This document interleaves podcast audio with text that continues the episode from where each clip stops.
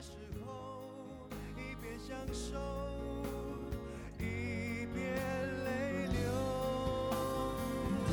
十年之前，我不认识你，你不属于我，我们还是一样陪在一个陌生人左右，走过渐渐熟悉的街头。十年之后，我们是朋友，还可以问候，那种温柔，再也找不到拥抱的理由。情人最后难免沦为朋友，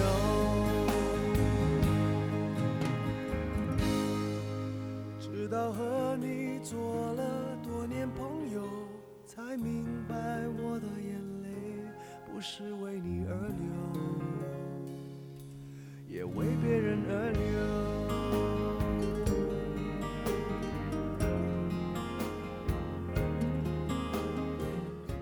你的人生也遇到 SOS 的时刻了吗？别担心，我们都一样，会有需要求救的时候。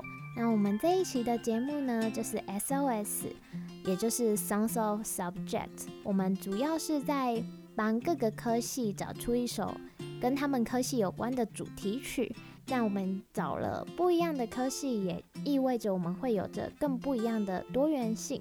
那欢迎大家来听 SOS Sounds of Subject。好的，那我们可以在哪里听到呢？帮大家工商一下，你们可以在 FM 八八点一，也就是广播电台听得到。现在也可以在 Spotify 上面听到喽。那大家的 SOS 我们都收到了，所以我们接下来就把节目交还给棚内的主播。好的，我们依旧感谢我们的棚外主播。那今天的棚外主播是真的到了棚外去录音呢。好的，那我们今天呢，大家在前面听到的歌曲是陈奕迅的《十年》。《十年》这一个歌曲呢，其实是在讲一段爱情故事的感觉。那今天的歌。跟今天的主题，我觉得我会选这一首歌。通常应该说，我想的是它的歌曲名称跟它一些歌词，让我觉得哦天哪，这应该就是这个戏哦，这样的感觉。那让大家猜猜看，是有什么戏跟十年有关呢？好的，我们倒数哦，三、二、一，OK，好，时间到。好的。跟大家公布今天的讲述的科系，subject is 法律系，that's it。就是今天为什么会用十年来讲法律系，是因为我对法律系的想法是，他们会一直去考试嘛，就是一直考国考，而且我想一想的是，可能别人设定的国考期限是两年。没考上我就要去上班，但是他们好像从呃刚进来法律系的时候就会是考试导向，就很明显以后就是一定要去考什么律师特考啊这些的，去考法律相关的考试。那他们的设定期限感觉会比别人长很多，就是一次可能就说我今天考八年没考上，我再想办法。可能在另外一个八年这样，我今天考十年，这就是为什么我会选十年。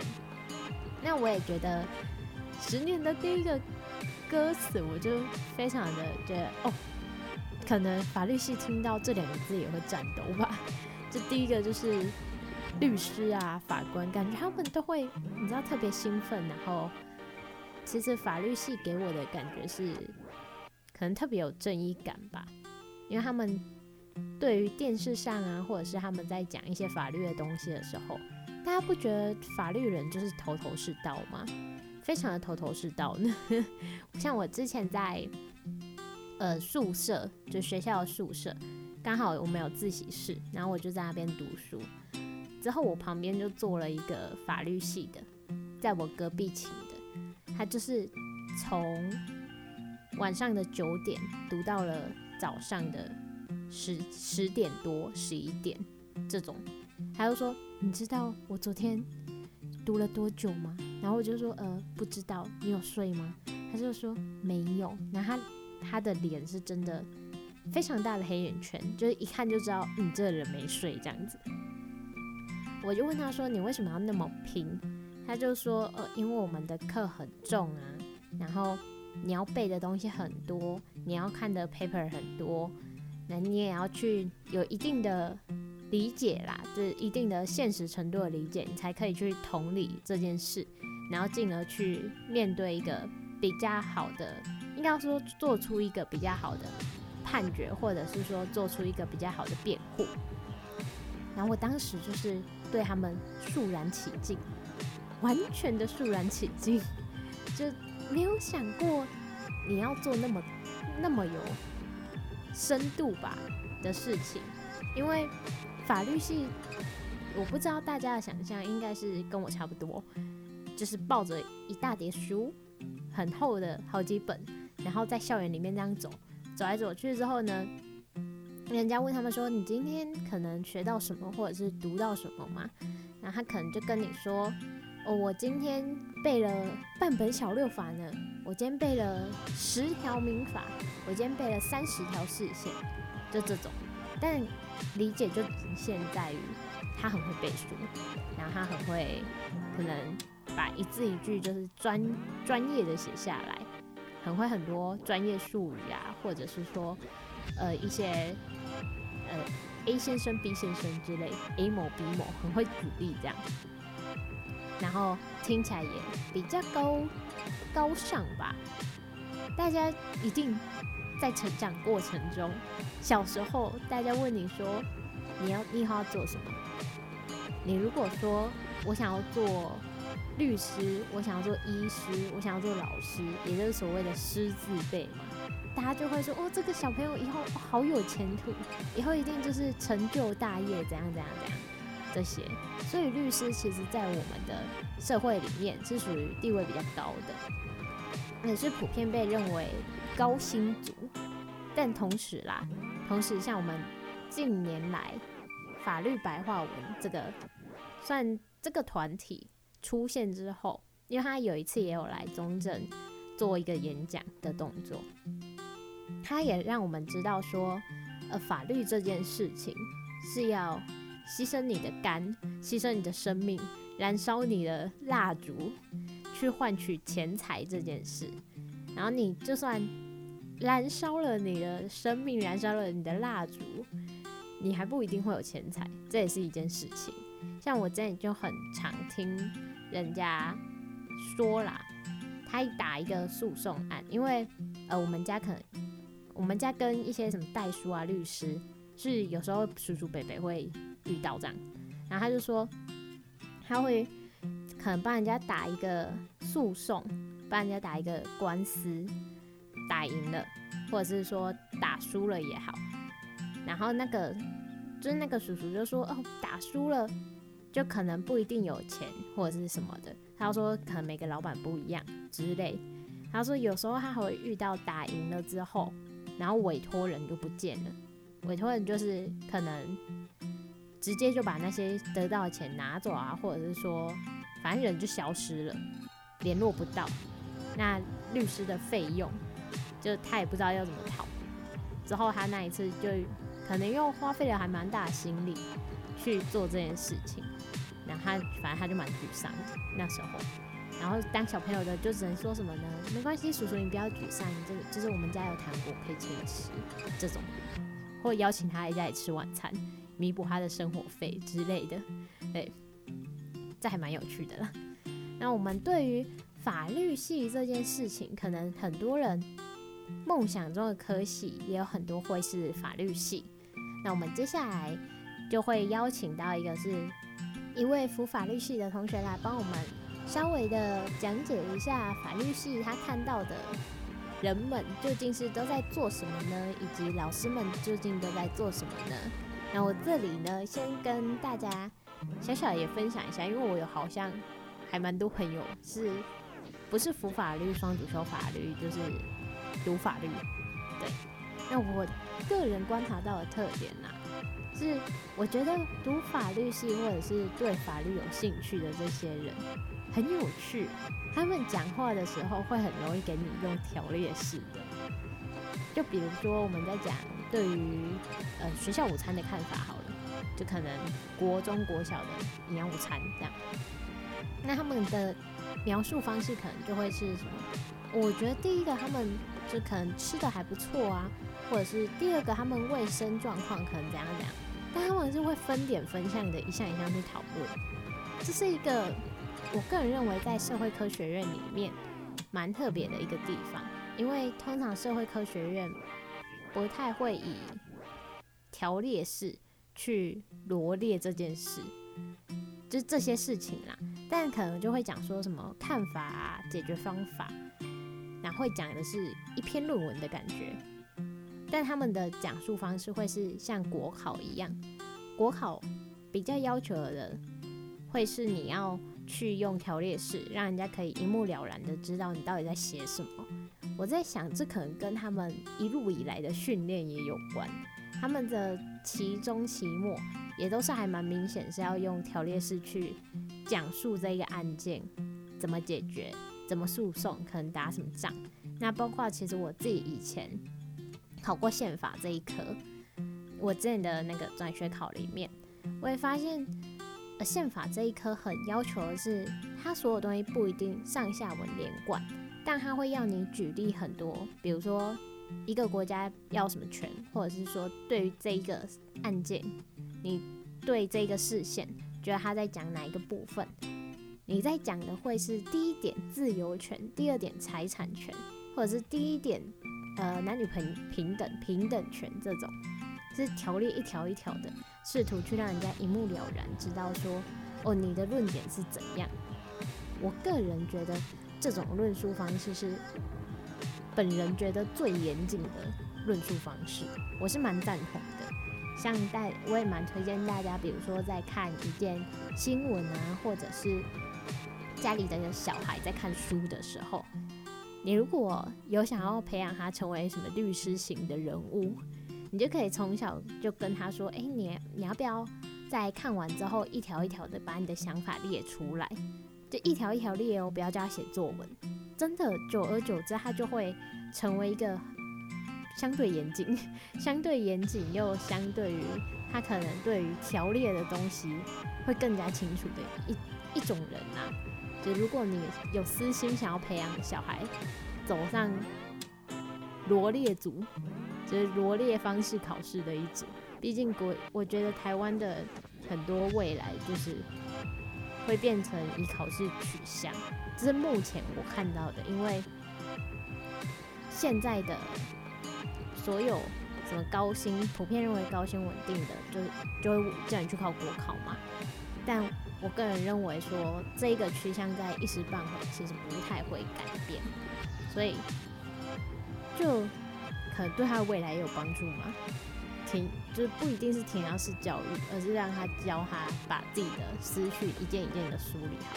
这不管其实不管是你以后要考国考啦，还是说你以后要考，就是你以后要创业什么，这都一定有帮助。因为这样的思维模式是，你会去一条一条的检视你在讲什么，这是更清楚的。所以很推荐大家以这样的方式去思考。一些生活上的事情啊，或者是说面对一个你读完一本书也好，面对一堂课也好，你可以在每一堂课之后，就是一条一条去罗列，你觉得今天讲了什么，然后你也可以以此去检查说，诶，这跟你的笔记有没有对上啊？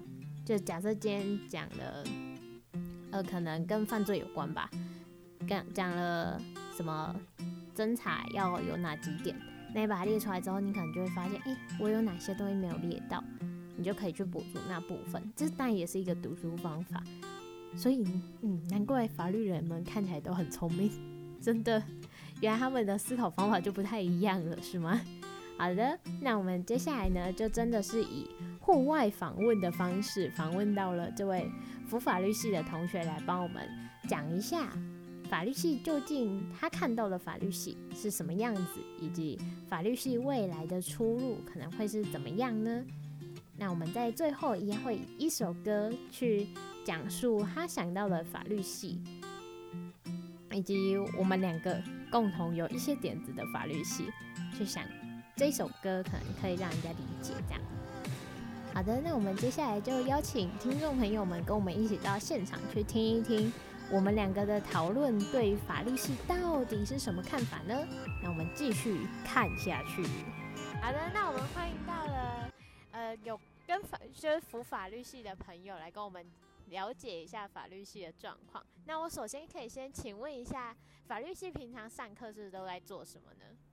呃，像我们平常 上课的时候，就是小六法是一定要带去的，然后基本上很多老师都就会带我们，就是一条一条法条这样子看。比如说，如果我们上民法总则的话，然后老师就会先把观念讲过，就就是比较重要的观念讲完以后，然后再回来，然后一条一条带我们看那个法条。可是每个老师的教法都有点不太一样，所以。有的老师他会只他着重在于讲大的观念，然后法条可能就是偶尔看，就是偶尔会看这样。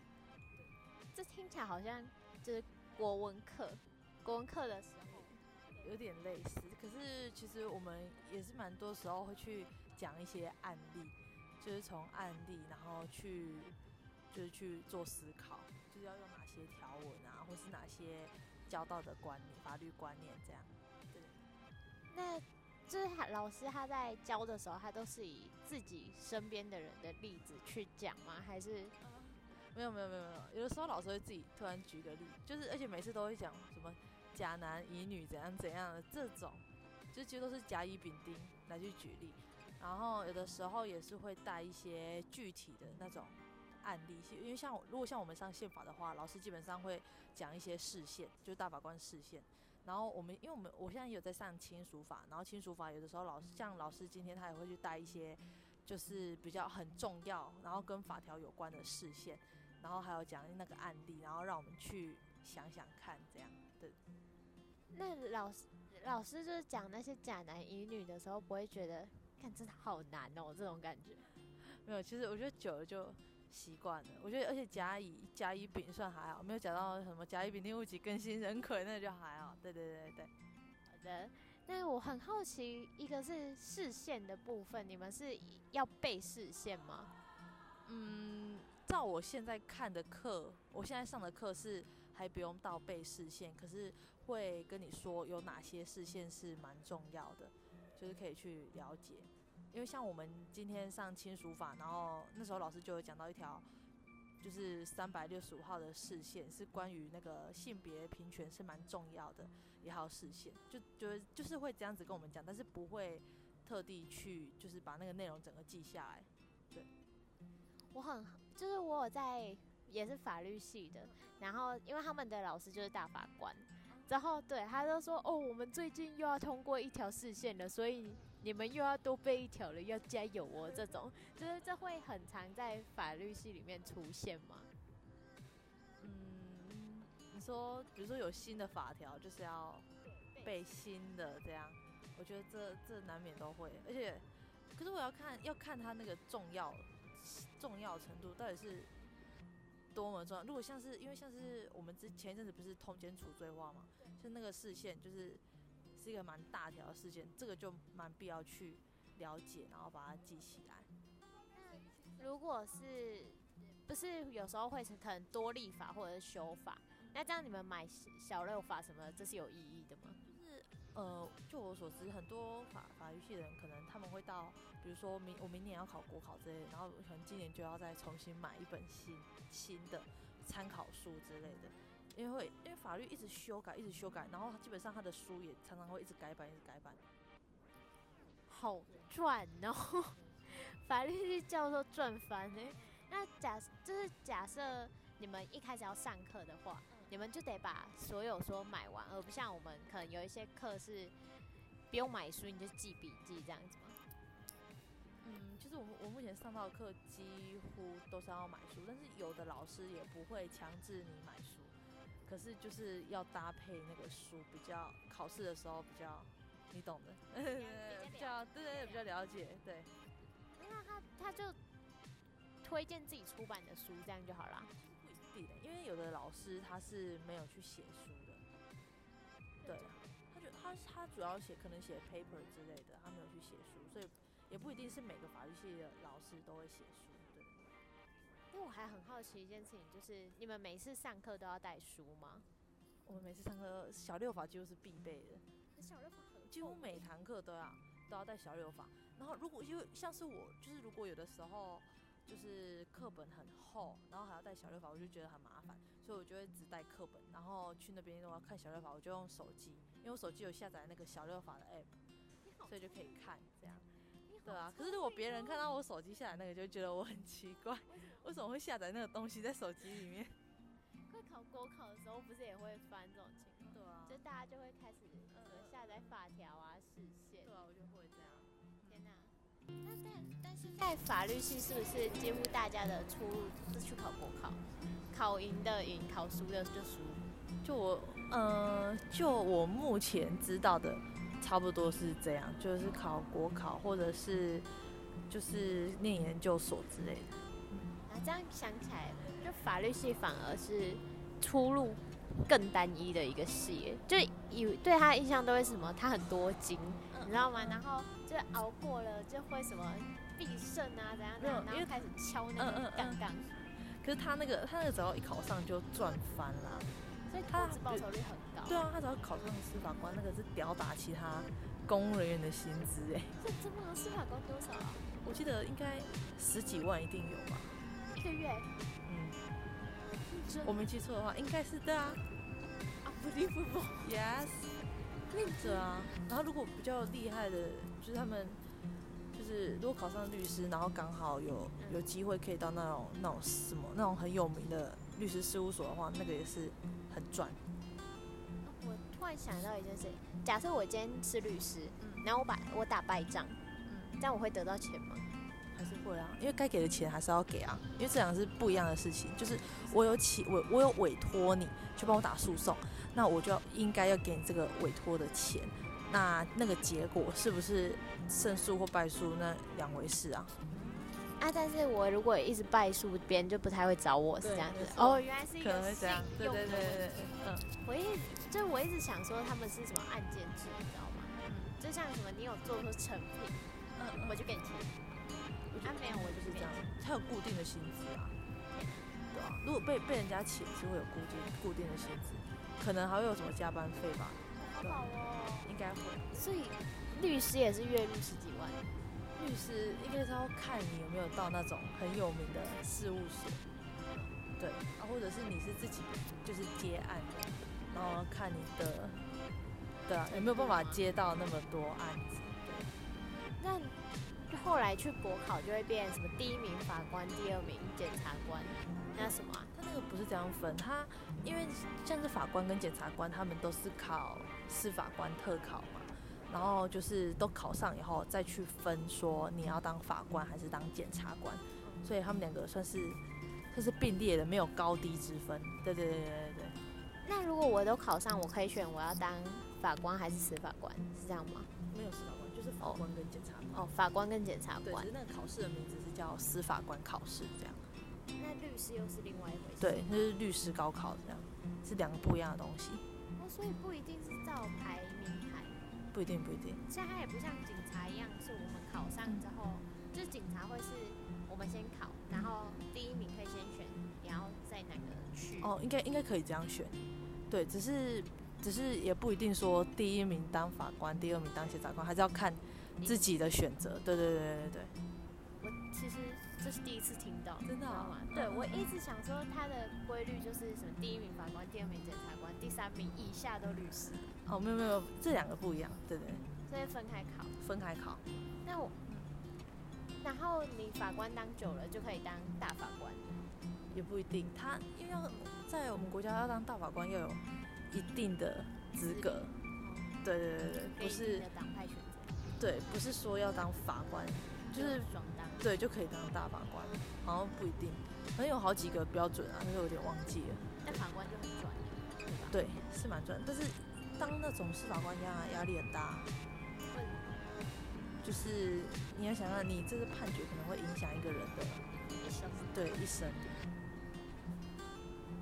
然后像判无罪，然后我也不能被丢鸡蛋。对啊，所以我觉得是蛮难去取舍。对，然后像检察官有那个侦查案件的压力啊。检察官，我真的觉得检察官这个职位很容易被看破的，你知道吗？真的吗？可是我觉得听是听起来是很帅啦，但是我觉得压力也很大。对啊，他要自己去找，对不对？找案差不多。对，他简直就像中介一样，买屋租屋找小抄。那如果讲到法律系的话，你有可能会想到什么歌吗？你说歌哦？对。啊，哎、欸，歌歌好像没有什么特别的。我其实有想，就是我刚刚听完，我想要一首，就是那个是独立乐团，就是三年五年高不好。真假？有这首歌？真的有。我觉得可以，我觉得这首歌蛮适合。对，因为这首歌就是就是在讲一直年年考啊，但是律师、检察官这些那么名额还是有限。对啊，然后你就算没考上，但你投资报酬率高，你就会想要继续考。对啊。对，考个十年也是有可能。有有的人可能会哦，这感觉可以播什么陈奕迅的十年？对啊，我觉得 十年之前、欸、也可以。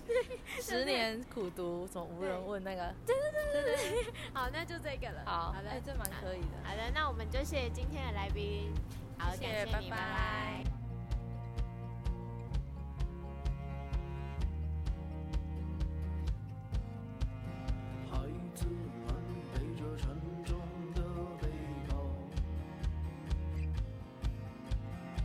爱。